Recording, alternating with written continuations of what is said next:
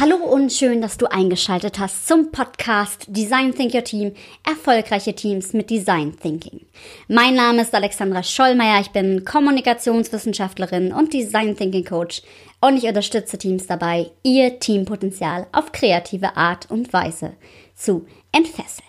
Ja, und heute möchte ich mal ein bisschen eine Vision oder vielleicht auch eine gar nicht mehr so weit entfernte Utopie einer Arbeitswelt spinnen, wie sie denn jetzt nach großer Disruption aussehen kann. Also eine große Disruption, die wirklich mal den Markt rüttelt, die führt ja dazu, dass wir auch gezwungen werden, Innovation herbeizuführen. Weil wenn die Wirtschaft nicht mehr so funktioniert, wie wir es gewohnt sind, müssen wir Geschäftsmodelle umdenken. Und so passiert das jetzt im Augenblick mit dem Thema Digitalisierung allen voran. Auch Flexibilisierung von Arbeit, Arbeiten im Homeoffice, was unmittelbar natürlich mit Digitalisierung zusammenhängt, ist gerade ein riesiger Innovationsschub, der durch die Gesellschaft geht.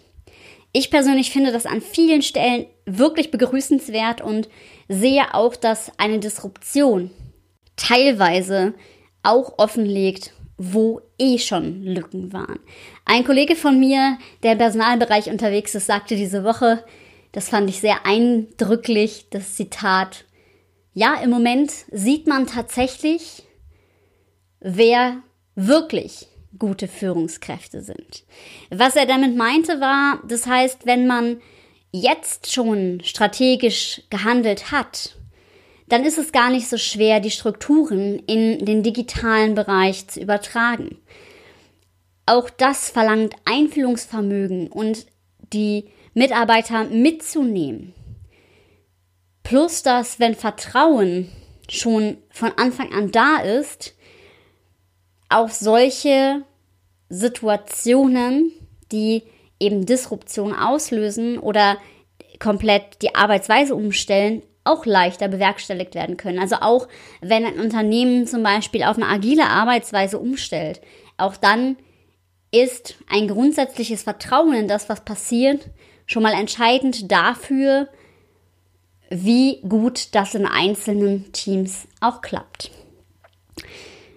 Und gute Führung heißt auch, ja, welche Routinen bringe ich eigentlich rein und, und wie gut ist eigentlich meine eigene Struktur, wenn das alles digital abgebildet werden muss, wenn wir uns jetzt in virtuellen Teams befinden. Ja, und genau darum geht es auch etwas in dieser Vision. Natürlich könnte man jetzt annehmen, ja, irgendwann in der Zukunft, 2080, arbeiten wir alle nur noch digital von zu Hause, weil vielleicht gibt es viele verschiedene Krankheitswellen, die über uns hinwegziehen, die es gar nicht anders möglich machen. Auch wenn das jetzt eher eine Dystopie ist, die man da malt. Aber all das, es gibt Bedrohungen von außen und Digitalisierung kann hier ein großer Faktor sein, der anderes Arbeiten möglich macht.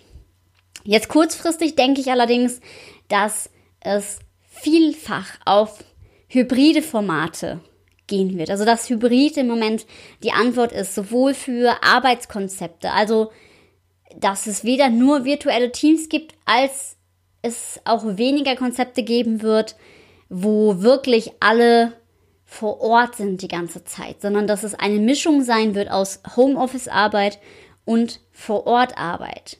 Weil im Homeoffice geht natürlich viel Kommunikationsinformation auch verloren, die man im Face-to-Face -face hat. Man hat nicht so ein gutes Gefühl für das Miteinander, also dieses zwischenmenschliche Gespür geht teilweise verloren.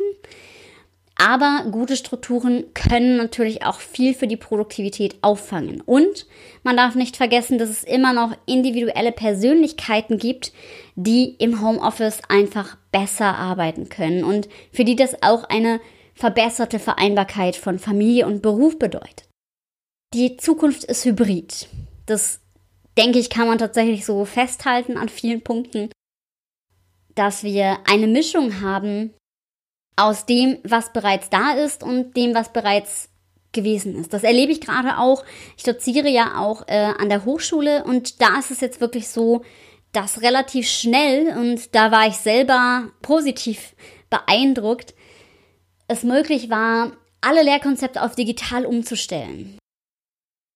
Zumindest technisch. Ich glaube, die Herausforderung ist jetzt, wie die einzelnen Dozenten damit wirklich umgehen, ob die Dozierenden einzeln diese Fähigkeiten und Fertigkeiten haben, ihre Lehre digital zu gestalten. Was mir wirklich aufgefallen ist, wenn man digitalisiert, man muss Prozesse teilweise anders denken. Also man muss verstehen, wie dieses Medium funktioniert und dann funktioniert es auch und dann gibt es einen großen, großen Schub. Weiterhin wird jetzt auch deutlich, auf was der Markt sich noch einstellen muss. In vielen Fällen auf eine Änderung von Systemen und darauf auch in diesem System flexibel agieren zu können. Das Prinzip der Agilität hat ja eh schon angedeutet und viele Firmen arbeiten ja auch agil dass die Marktsituation schon vor der Corona-Krise tatsächlich sehr ambivalent und komplex und undurchsichtig ist, sodass es eh sinnvoll ist, gerade in Zeiten, wo digitale Produkte teilweise dem Vororthändler ganz schnell das Konzept zerstören können und sehr schnell Marktdominanz gewinnen können, dass es Sinn macht, sich so aufzustellen, dass man immer wieder flexibel ist und immer wieder auch schaut, was sind eigentlich wirklich die Bedarfe, die gerade am Markt da sind und darauf auch relativ schnell antworten kann.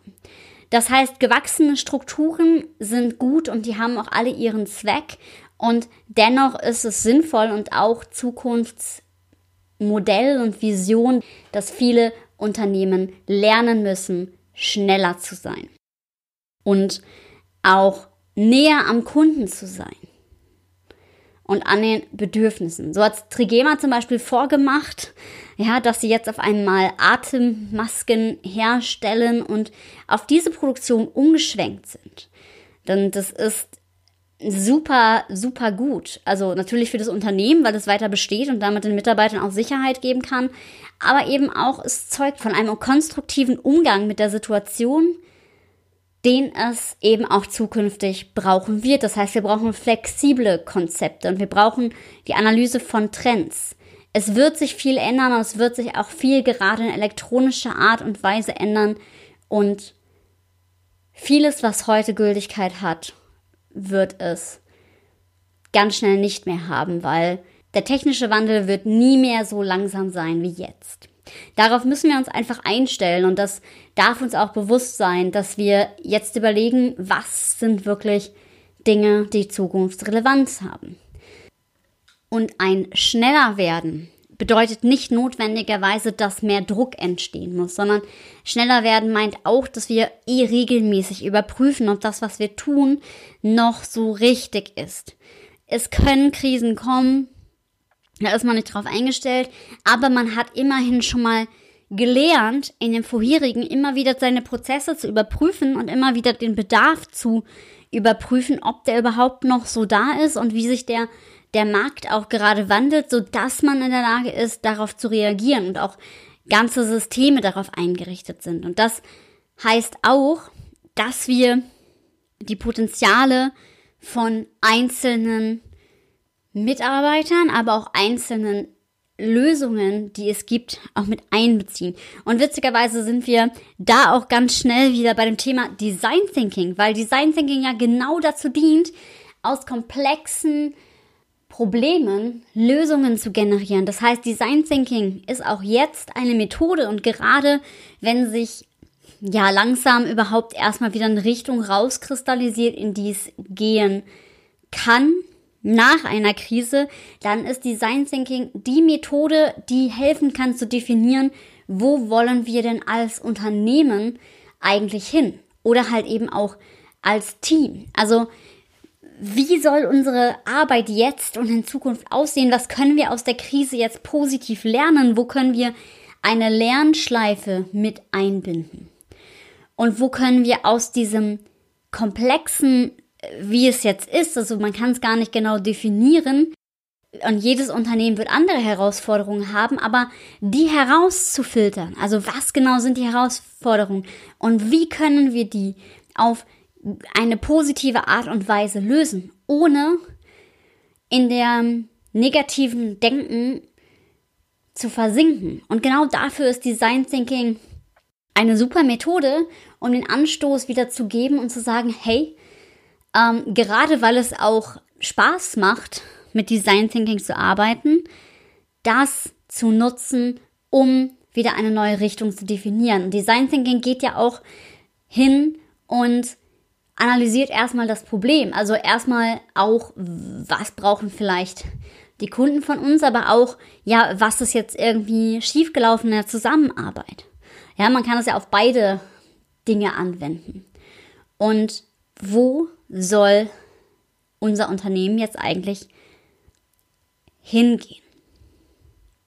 Und für solche organisatorischen Prozesse, da werde ich auch immer wieder gebucht, also häufig für die Teamentwicklung. Und Teamentwicklung ist eben auch eine Herausentwicklung aus der Krise, aber auch wirklich diese Standortdefinierung, wo wollen wir eigentlich jetzt hin? Und da stehe ich gerne bereit, auch für Fragen.